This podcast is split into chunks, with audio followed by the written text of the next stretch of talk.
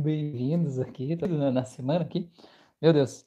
É, então, já faço convite aqui para vocês que estão chegando agora para fazer os meus cursos. Eu tenho curso de hipnose clínica, curso de hipnose clássica, curso de hipnose conversacional, curso de controle da ansiedade. Tem várias auto-hipnoses aqui no canal do YouTube, são mais de 80 auto-hipnoses, tem várias meditações guiadas. Então, tem muito conteúdo, muita coisa legal, muita coisa bacana de autoconhecimento, voltar para gerar nessa vida, né? Seja você uma pessoa que está buscando melhorar a sua própria vida, ou seja você uma pessoa que é um terapeuta ou de alguma forma atende as pessoas e você está querendo ajudar a melhorar a vida das pessoas, né? Então, vale para todos os casos. Então, seja bem-vindo aí, boa noite. Ó, a Laura tá aí, boa noite, Laura. Que bom, estamos juntos aí, coisa boa, muito bom, que bom que você está aqui. Magda, boa noite, tudo bem, beleza? Pessoas bonitas, muito bom, muito bom tê-los aqui com a gente. A Ilza tá aí também, boa noite, boa noite. Ilza Vieira, hipnoterapeuta Curitiba, aí sim, senti firmeza, hein, Ilza? Muito bom, seja bem-vinda aí.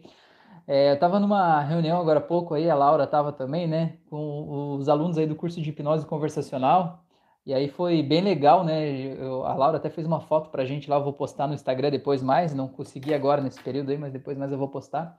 Uma experiência bem bacana, eu acho que é muito legal a gente ter momentos, né, da gente aprender, trocar ideias, aprender junto, né, eu acho que isso é muito bom. A Laura falou que foi maravilhosa a reunião aí, ó, coisa, coisa linda, hein, valeu, Laura, muito obrigado, muito bom.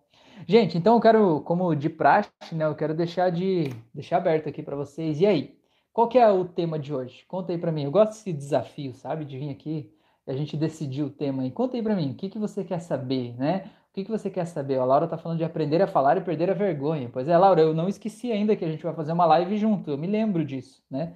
Eu ainda me lembro que a gente já fez esse combinado uma vez e a gente precisa precisa fazer isso. Quem sabe até a gente poderia é, começar esse assunto, já que a gente está falando, né, do, de, de tá falando de, de, do tema de hoje, a gente pode falar dessa, desse medo de, de falar em público, esse medo de gravar vídeos, dessa insegurança a respeito da nossa imagem, né? Acho que seria um bom tema para a gente começar a live de hoje, aí, conforme vocês trouxerem mais assuntos, a gente vai abordando esses outros assuntos também.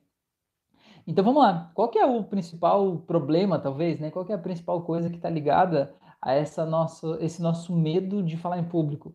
Essa nossa vergonha, talvez, né? De se expor diante das pessoas. Ah, Fran tá aí. Boa noite também, Fran. Seja bem-vinda. A Laura falou que no grupo ajuda, né? Ajuda a falar em público porque as pessoas estão te vendo, você está vendo as pessoas, é muito legal. É, então tá, por que, que a gente é, geralmente tem essa vergonha, né? Ou esse medo de falar em público? Porque no final das contas, é, tem um, uma, uma visão né, sobre isso que eu, eu, acho, eu acho que ela se aplica muito, né? Eu não me lembro de quem é agora, mas enfim, eu li isso no livro do Sri Prembaba. Não sei se vocês já leram, já, já leram algo, conhece o Sri Prembaba? Tadeu, tem boa noite, Tadeu, seja bem-vindo. É, então ele fala o seguinte, né? Ele fala sobre a construção da nossa identidade. Lá ele chama de ego, né? Por esse viés mais espiritualista, a gente chama de ego, que seria o nosso eu, certo? E aí o que fala né, nessa, nessa visualização aí da, da construção da nossa identidade é que muitas vezes a gente cria um personagem que é esse ego e a gente se identifica tanto com esse personagem que a gente acha que a gente é ele, né? Que a gente de alguma forma vira esse personagem. E esse personagem às vezes não se encaixa em algumas coisas da nossa vida, né? Ele não se encaixa em algumas coisas da nossa rotina. Então, se você parar para pensar, por exemplo, né, todos nós temos vários papéis sociais que a gente interpreta a gente tem papel de filho ou filha, a gente tem papel, às vezes, de marido ou esposa, ou namorado ou namorada, né? Às vezes a gente tem papel de pai ou mãe, às vezes a gente tem um papel profissional, às vezes a gente tem um outro papel profissional que é diferente daquele primeiro.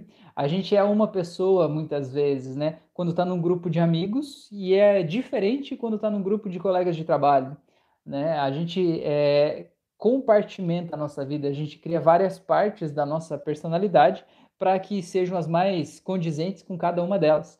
E esse ego aí seria como se fosse o nosso o nosso ator que vai se encaixando nesses papéis para viver essas essas vidas aí, né? De certa forma. o que que acontece, né? Às vezes a gente se identifica tanto com esse ator, né, que a gente acha que a gente é ele. Só que qual que é o grande problema? O grande problema aí é que a gente a Ilza falou, eu fiquei com esse pai e mãe, é isso? A Magda falou, eu em amizade com o silêncio por falar demais. Pois é, olha só. É, então, o que, que acontece? Muitas vezes a gente fica com vergonha de falar, vergonha de se expor, vergonha de se expressar, por medo de que talvez a gente revele algo que não deveria, ou por medo de não ser aceito naquele grupo, ou por medo de talvez de alguma forma ser ridicularizado, ou sabendo que aquilo do que a gente vai falar num determinado contexto, ele não é bem aceito por, por esses outros personagens com quem eu interajo, né? Essas outras pessoas, desses outros círculos, desses outros grupos, né? E aí fica aquela coisa, o que, que as pessoas vão pensar de mim, o que, que as pessoas vão achar de mim, né? Da onde que eu tirei isso, né? Eu mesmo quando gravei o primeiro vídeo aqui para o YouTube, eu sempre conto isso que é, é, eu sempre conto isso que eu gravei o primeiro vídeo aqui, eu fiquei mais de um mês, acho que eu fiquei uns três meses, eu acho, sem publicar aquele vídeo, porque eu pensava assim, cara, quem sou eu para publicar esse vídeo, né? O que, que as pessoas vão pensar sobre mim? Já tem tanta gente boa fazendo isso, né? Por que, que eu vou fazer mais isso? Ser mais um fazendo isso, né? Então, tudo isso são aquelas armadilhas da nossa mente tentando tirar a nossa confiança, né? Para que a gente simplesmente desista daquilo ali, para que a gente não seja ridicularizado. Acho que a grande palavra é essa. A gente tem medo de ser exposto, a gente tem medo de passar vergonha, e o medo de passar vergonha faz com que a gente nem tente, com que a gente simplesmente não vá, certo? Então, aquele medo que a gente tem de falar em público, ou medo de se expor ou se expressar diante das pessoas, ou medo de gravar vídeo, esse medo está protegendo a gente. Ele está protegendo a gente de ser ridicularizado em público. Ele está protegendo a gente de ser tido como um idiota, um inconsequente ou algo do tipo, certo? É, a questão é, uma parte sua, que é a parte que tem aquele desejo de falar em público naquele contexto, ou tem aquele desejo de gravar aquele vídeo, ela sabe que isso não vai acontecer, ou que o risco de você ser ridicularizado por aquilo ali é baixo naquele contexto, certo? É, só que, eu sempre digo, a gente cria a nossa realidade com base nas experiências que a gente viveu. Então, será que não houve muita repressão lá no passado? Não houve muita ridicularização lá no passado? Será que o trauma clássico de quando a gente vai apresentar um trabalho em sala de aula e os colegas riem, ou os professores debocham, ou algo do tipo, será que aquilo não aconteceu? Às vezes a gente fica com trauma que vem lá do passado para construir a nossa realidade atual. Aí cada vez que a gente pensa em fazer algo, aquela memória ela vem assim como, como um jato, né? Ela vem toda construindo essa realidade atual e vem aquele medo junto, aquela angústia, aquela sensação de mal-estar, como se você já estivesse sendo humilhado agora só por pensar em fazer alguma coisa, né? E aí o que a gente chama isso que é um medo paralisante. O medo é bom, isso que é uma coisa legal a gente pensar, né? O medo não é algo que foi trazido pelo demônio para impedir a gente de viver a nossa vida. O medo é bom, pô, sabe? O medo da altura, por exemplo, faz com que você não se coloque em risco. Se você não tivesse medo de altura, talvez se subisse no último andar de um arranha-céu e quisesse ficar andando em cima da, da marquise lá, né, em cima daquela muretinha ali, só por bonito, né, para bater uma selfie lá de cima, né? O medo salva a tua vida, o medo de dizer, opa, não, fica um pouquinho mais longe aqui, tá de boa, fica do lado de cá desse desse parapeito, né? Então o medo ele previne a gente, ele ajuda a gente a se manter seguro, se manter a salvo. A questão é que às vezes o medo ele acaba sendo patológico. O medo às vezes vira uma fobia social que impede a gente de sair na rua, impede a gente de viver a nossa vida. É, às vezes o que acontece também é, é que vários perfis sociais. E às vezes a gente coloca toda a nossa coragem em um determinado personagem. E aí o outro personagem, ele é o que sobrou, entende? Sabe como que é? Como se a gente achasse que a gente tem um estoque de coragem que ele é limitado. Então eu preciso de toda a coragem aqui. Então aqui não tem espaço para coragem, aqui é o lado, o reverso, né? Tudo, é, o, o Caibalion, não sei se vocês já ouviram falar nisso, né? Que é um livro que foi escrito aí há muitos anos atrás aí já, é, que ele traz o conhecimento do hermetismo, e o hermetismo era uma sociedade secreta feita pelos maiores filósofos e pensadores de todos os tempos, enfim, né? Aquela história toda. E o hermetismo tinha as leis herméticas, né? Eu até fiz uma live sobre as leis herméticas uma vez.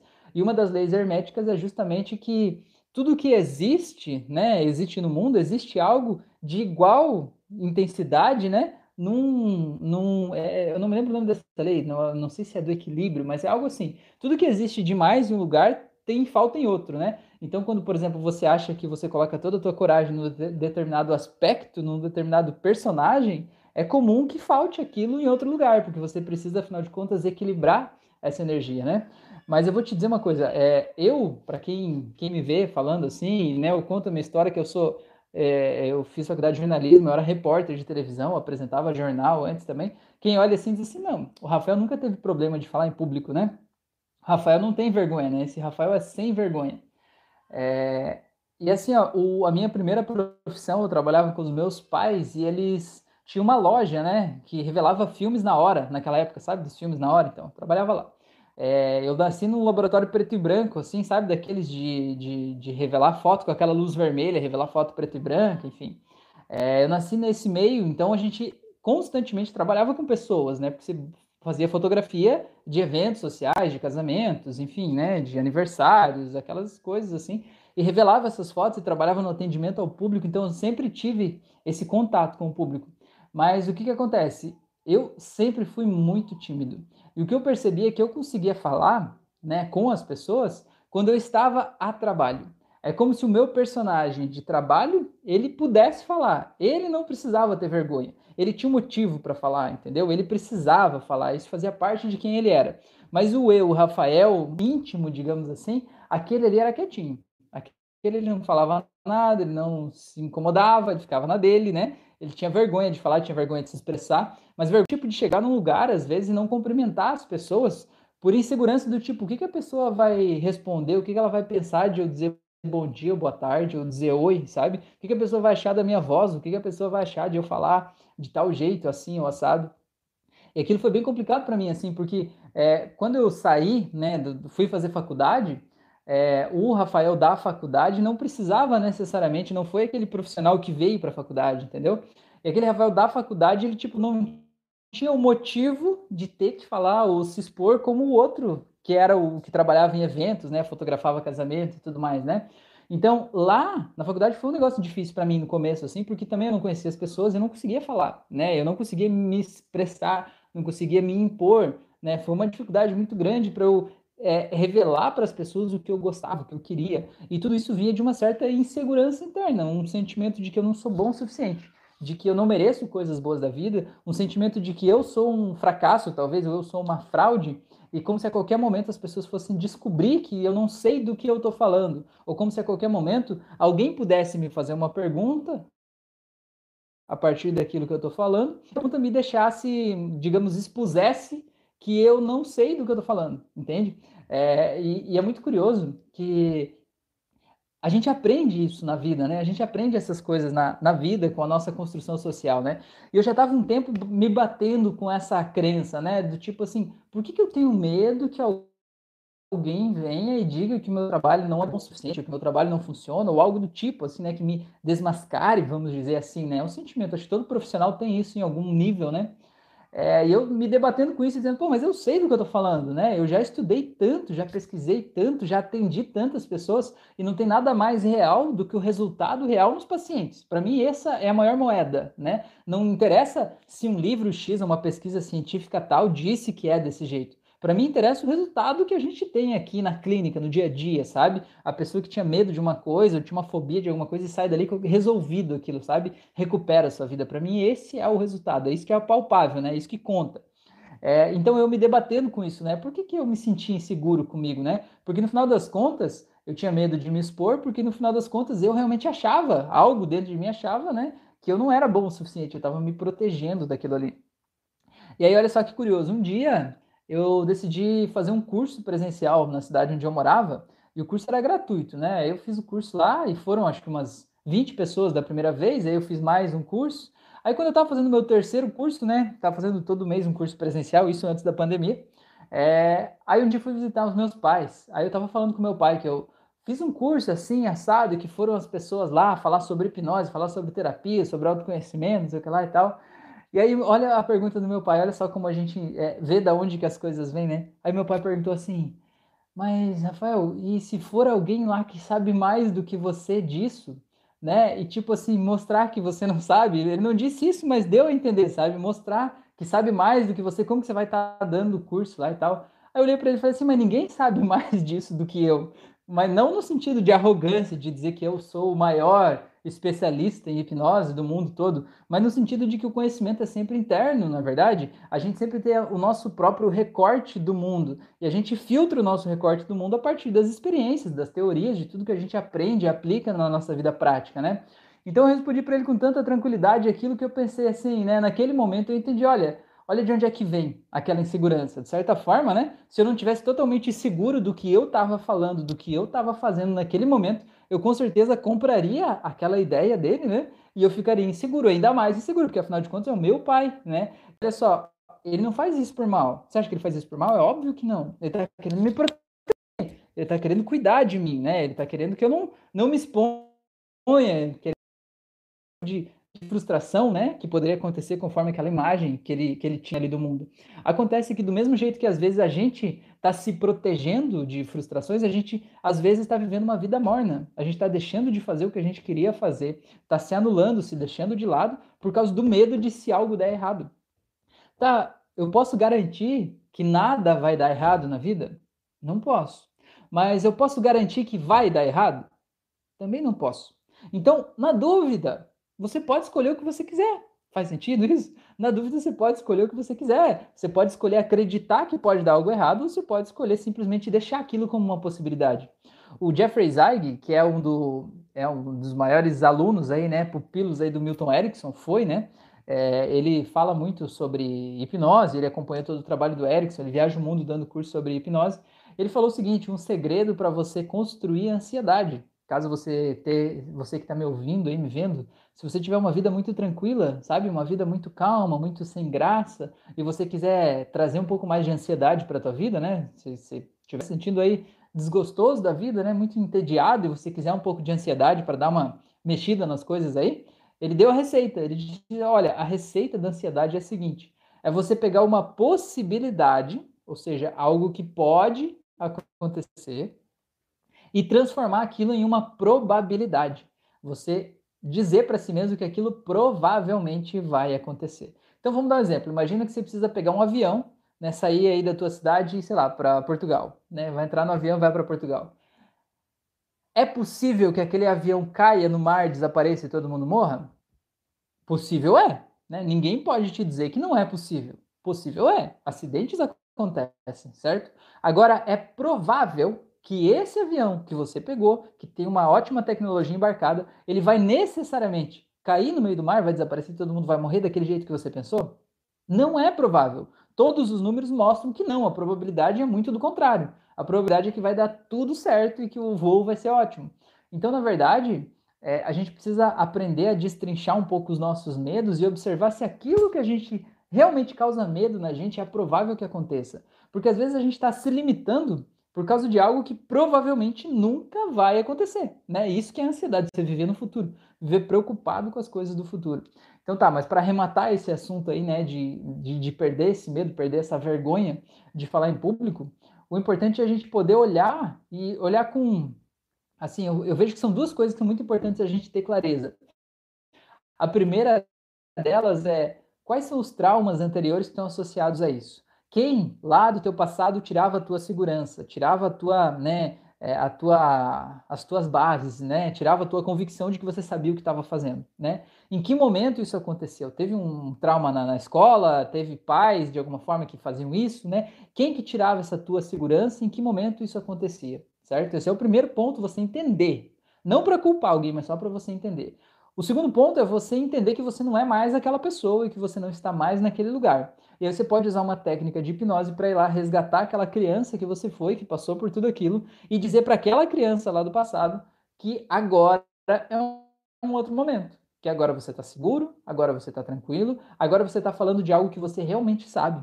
É diferente, às vezes, quando a gente fala em gravar um vídeo para a internet, por exemplo, a gente comparar com, por exemplo, a apresentação de um trabalho da escola, em que alguém perguntou algo que eu não sabia. Cara, lá naquele trabalho da escola, você realmente não sabia do que você estava falando. Vamos ser sinceros, você estudou uma decoreba que precisava estudar lá para apresentar, porque o professor queria que você apresentasse. Aí você decorou aquilo, mas você não sabia do assunto com profundidade. Então era fácil de alguém lá te fazer uma pergunta que você não sabia responder. Mas agora olha aqui nos olhinhos do tio aqui, olha aqui nos olhinhos do tio. O vídeo que você quer gravar, a coisa que você quer falar, você não sabe também? Vamos ser sinceros. Eu tenho certeza que você sabe, e sabe muito, e sabe com profundidade, e não vai ter uma pergunta que você não possa dar uma resposta, entendeu? Então, esse é o assunto que eu quero dizer, né? Que é um novo momento da tua vida. E com isso você consegue curar o teu passado, soltar a dor daquela memória do passado, né? Para no presente você não se sentir mal com toda aquela dor vindo de volta como se aquilo estivesse acontecendo agora. Esse é o primeiro ponto.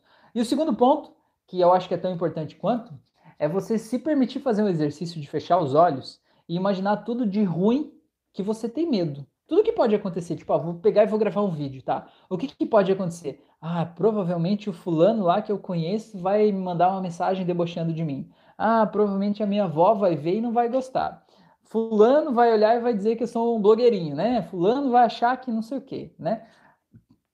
Anota tudo isso em algum lugar, ou pelo menos faça uma lista, mesmo que seja uma lista mental, e observe isso.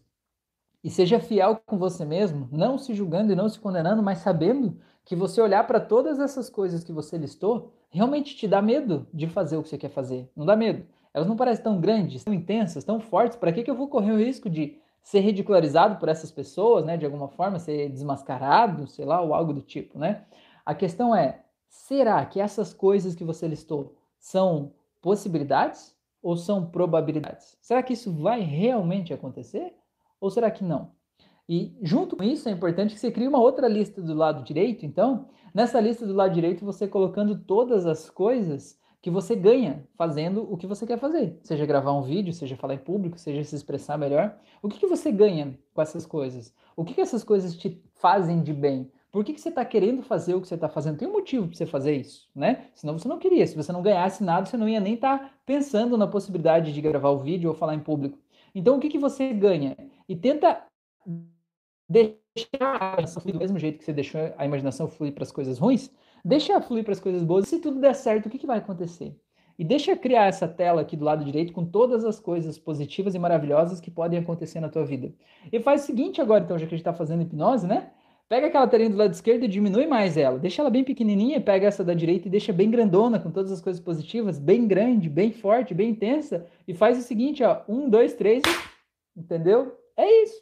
Aí no final das contas, não quer dizer que aquelas coisinhas pequenas que estavam ali não vão acontecer ou não são possíveis de acontecer, mas quer dizer que agora elas são insignificantes no meio de tantas outras coisas positivas, coloridas, alegres, vivas, né? E você pode sempre que em algum momento você sentir aquele mal-estar quando você pensa em gravar um vídeo, quando você pensa em falar em público, aquele medo, aquela insegurança, né? Você pode necessariamente olhar para essa tela do lado direito e olhar tudo que está te esperando ali, entender que essa aí é a vida que escolhe para você. Na é verdade, a nossa vida é criada pela gente dia após dia. E às vezes a gente precisa é, passar por cima do nosso medo. Porque olha só, se você lembrar a última vez em que você se sentiu corajoso de verdade, sabe? Você teve orgulho de você, diz: Meu, eu fui corajoso mesmo.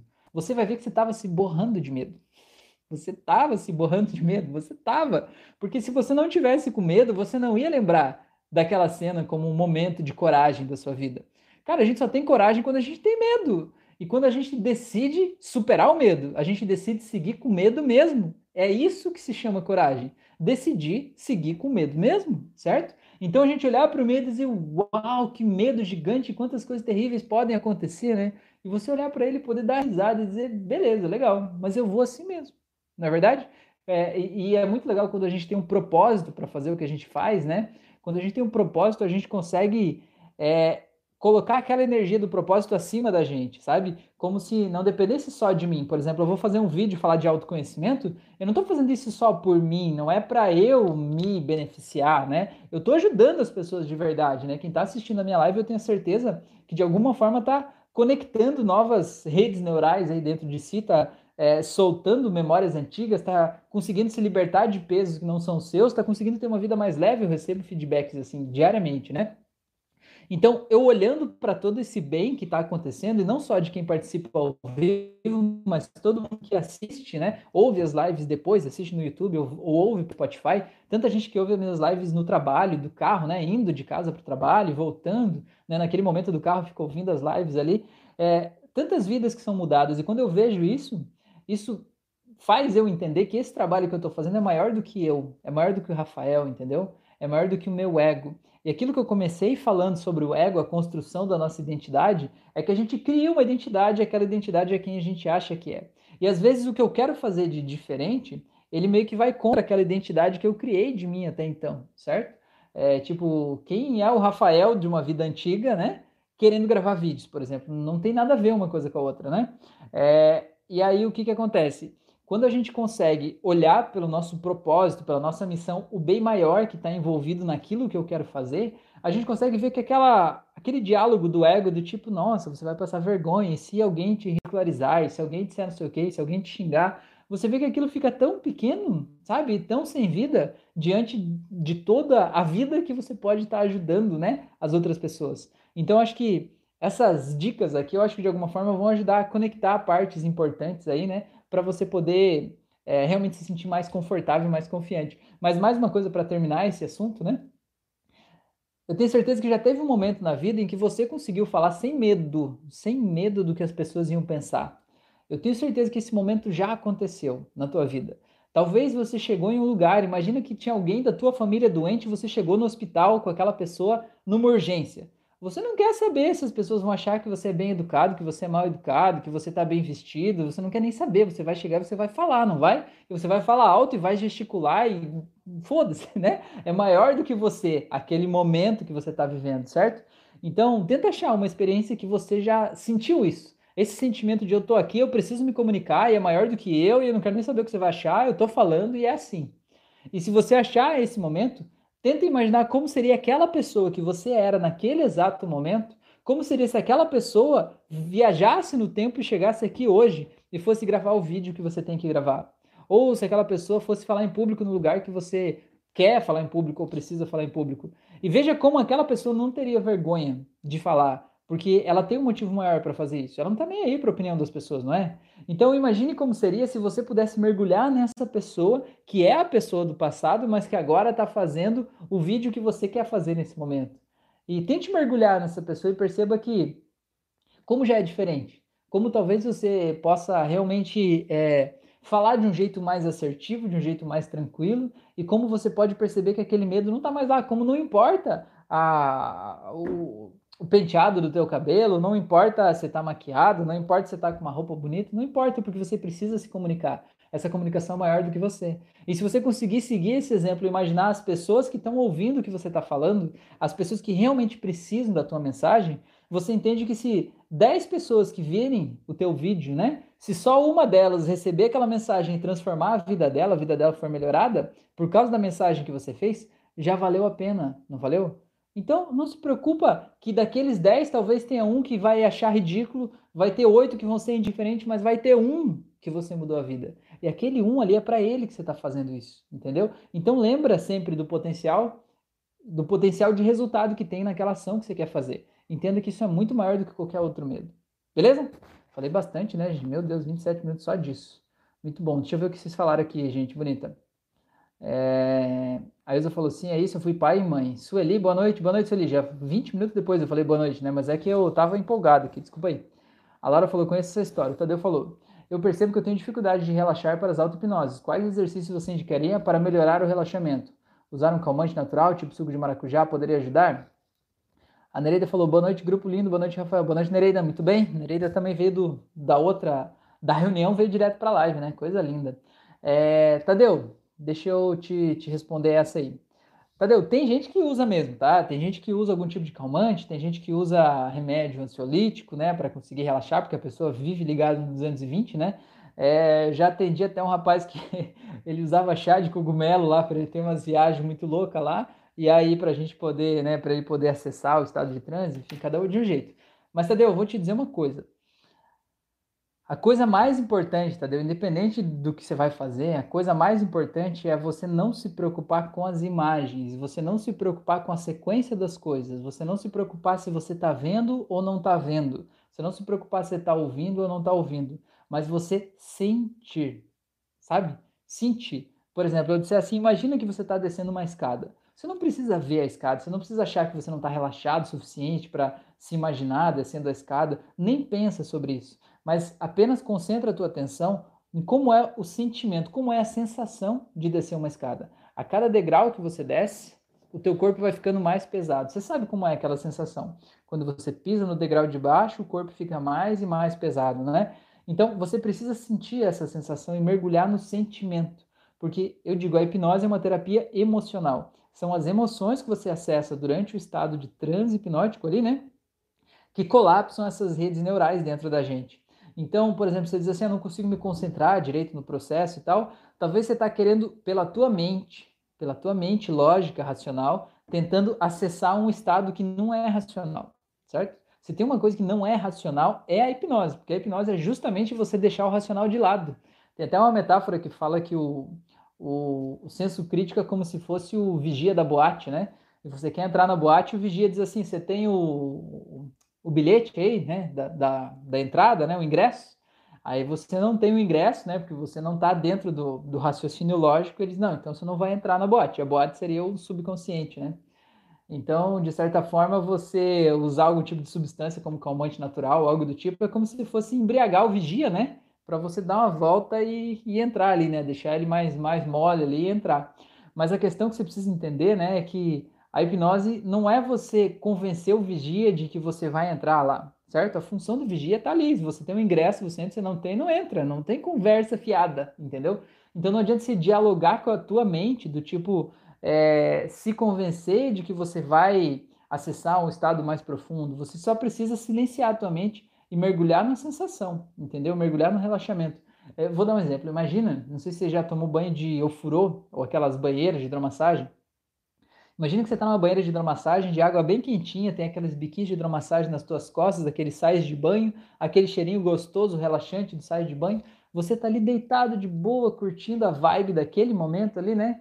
e de repente chega alguém e começa a contar alguma coisa para você, conversar, querer que você faça uma conta de matemática ali, querer que você tome uma decisão importante ali, ou algo do tipo, aquela pessoa vai ficar falando, falando, e aí você tem.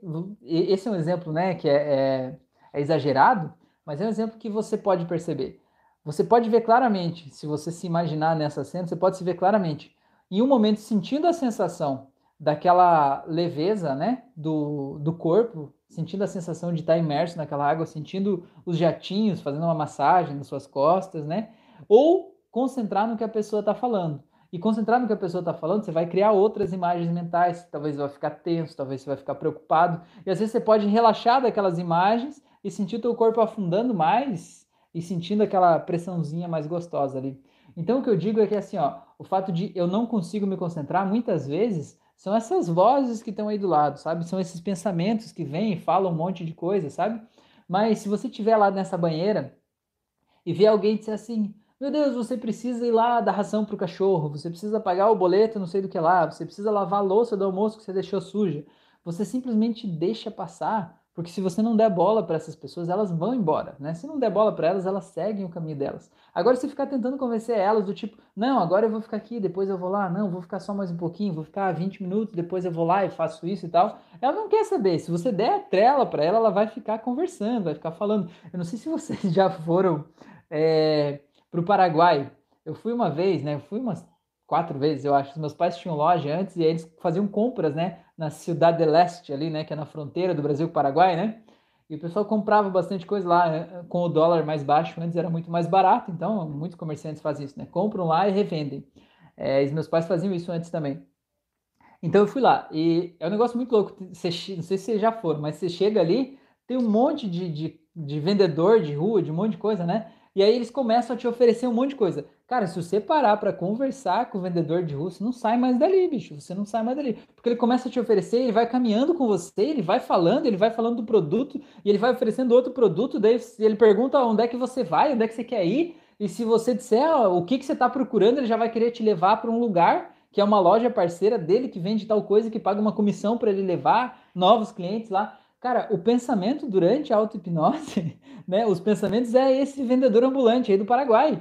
Se você começar a falar com ele, você der bom dia para ele, só já era, ele vai ficar ali no teu pé, ele vai ficar grudado em você. Não adianta você dizer, ah, eu tô com pressa, eu tenho que ir, não sei o que lá. Você não fala, você segue como se fosse mudo, surdo e cego, você só segue. Se você ficar ali dando bola para ele, não adianta você dizer, ah, não, eu tô com pressa, eu tenho que ir, eu já sei onde é que eu vou, não tá nem aí, ele vai com você, você deu trela, ele vai junto.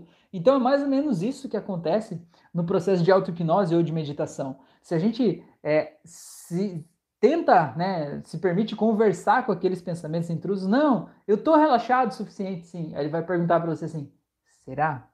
E aí você vai ficar pensando, será que eu tô mesmo? E aí a gente se distrai, a gente se perde, entendeu? Então aquele exemplo da banheira para mim funciona muito. Tipo, as pessoas fazem perguntas, os pensamentos vêm a gente olha para a banheira e se sente afundando mais, sabe? Eu faço isso, eu me sinto afundando mais vem o pensamento, eu afundo mais. eu afundo mais, relaxo mais. E eu acho que isso é um, uma boa dica, assim, sabe? Faz a gente relaxar mesmo, tá bom?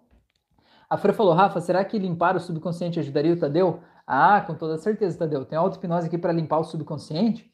E é uma auto-hipnose rapidinha, de uns 20 minutos, eu acho. É, faz ela que vai te ajudar nesse processo, sim. Porque é, limpar o subconsciente é justamente soltar esses pensamentos todos, essas preocupações que estão aí, né? É, uma coisa também que é interessante, Tadeu, tem uma auto-hipnose aqui no canal, que é, é o nome dela é Relaxamento Absurdo para Resistentes. Então, é um minuto, um minuto não, uma hora só de relaxamento.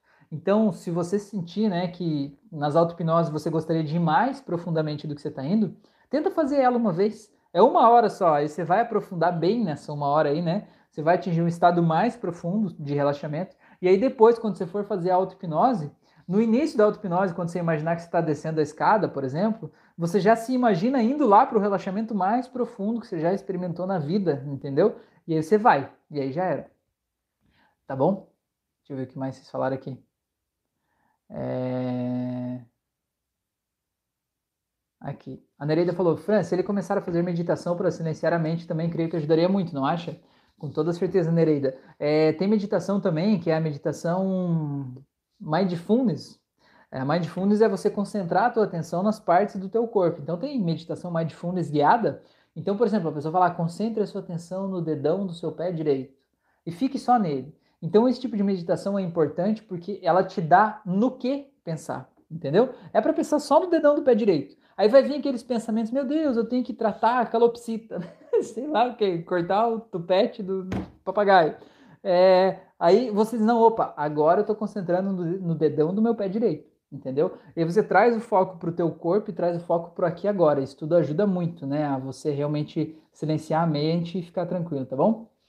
É, Tadeu falou, é tipo observar sem julgar. Deixe o pensamento ir e foco no sentir. Exatamente, Tadeu, exatamente. Não julgar o pensamento. Uma coisa também que você pode fazer, Tadeu, é você usar esse pensamento que veio dentro do processo de hipnose, usar ele como um fio condutor para entender por que, que ele está lá. Entende o que eu quero te dizer? Porque se um pensamento, você está fazendo uma auto-hipnose lá, por exemplo, para autoestima, vamos dar um exemplo.